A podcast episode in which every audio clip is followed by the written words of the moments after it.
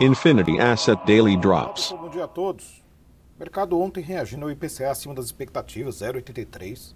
Nossa projeção 0,76, ali muito próximo.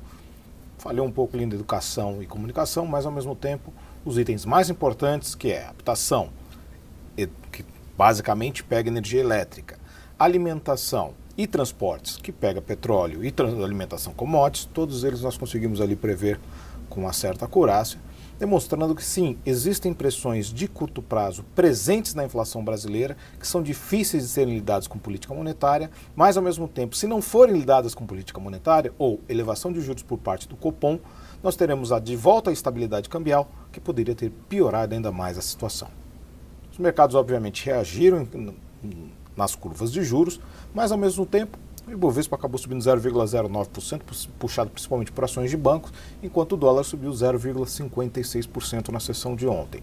E as atenções se voltam hoje de novo à inflação. CPI nos Estados Unidos, inflação ao varejo, perspectiva de 0,5% de elevação, com o núcleo também 0,5%, e esses dois números demonstrando que nos Estados Unidos há sim uma pressão de curto prazo, muito semelhante aos mesmos choques que influenciam a inflação brasileira, em especial questão de choques de ofertas, esse é um problema arraigado no mundo inteiro, tem origem na China, também a especulação com o preço de commodities, outro problema global que também tem afetado a inflação brasileira e, obviamente, tem se espalhado de maneira relativamente rápida.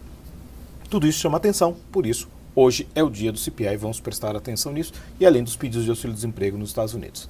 Nesse, nesse momento, os futuros de Nova York, Nasdaq caindo, o restante subindo, Europa, maioria subindo neste momento, o dólar sobe contra a maioria das divisas, mais em especial contra divisas de mercados centrais.